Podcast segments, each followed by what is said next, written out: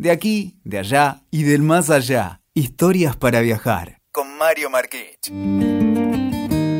Hola amigos, ¿cómo están? A veces pienso que es imperioso remitirse a los recuerdos de la infancia porque ellos llegan y entran en la mente de uno con una fuerza nostálgica contra la que es imposible batallar. Y esos recuerdos vienen como atados a una imagen idealizada desde la estatura bajita que tenía uno en aquellos tiempos lejanos. Y todo entonces le parece que fue más grande, más épico, más epopéyico. Y en realidad es solo la grandiosa imaginación que estábamos ensayando de chiquitos para utilizar en el futuro. Y ahora que el futuro ya llegó, a uno se le ocurre volver al pasado.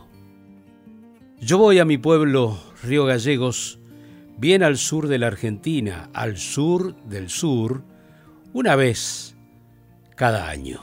Y de vez en cuando, al recorrer mi ciudad natal, me ocurren estas cosas. Volví, por ejemplo, después de tantísimos años, a ver un volcán. Pero es un volcán raro, que está muy cerca de la ciudad y que no hay que escalarlo, sino que es como un ojo que se abre en el medio de la meseta y abajo sí está la laguna, la boca del volcán.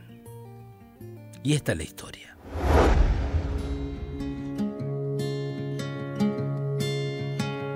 La mítica Laguna Azul, que así la llamamos, está a 62 kilómetros de Río Gallegos, a solo 3 kilómetros de la ruta que va a Chile.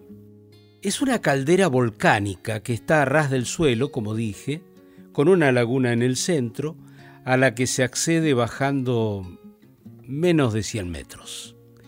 Por muchos años, la laguna o el volcán tenía sus mitos, que no tenía fondo, que la laguna estaba conectada al Océano Pacífico, pero finalmente los geofísicos con un ecosonar determinaron que tiene fondo a los 50 y hasta 70 metros.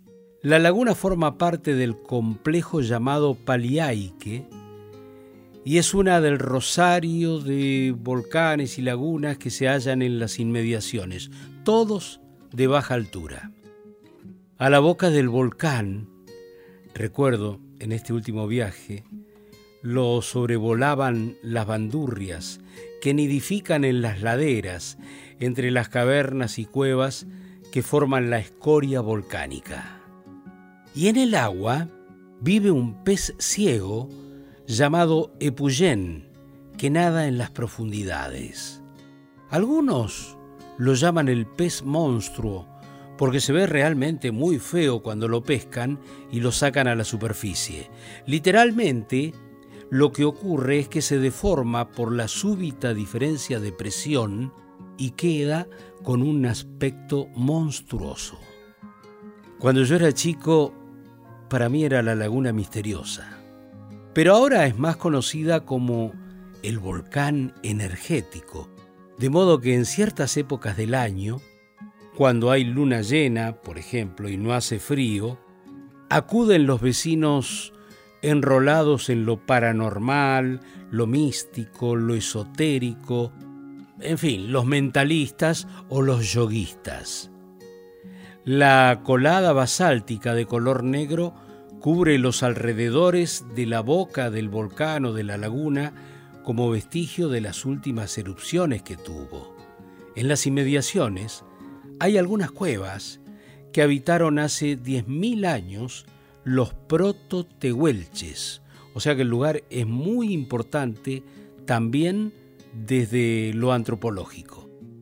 La Laguna Azul fue descrita como parte del paisaje que vio en 1930 el piloto francés Saint-Exupéry y que tal vez después sirvió de inspiración para sus volcanes, los que narra en su famoso libro El Principito. Estos son los recuerdos que yo tengo de la Laguna Azul, la laguna que, de ser majestuosa, maravillosa e insondable, se transformó en algo energético, en algo misterioso, en algo paranormal.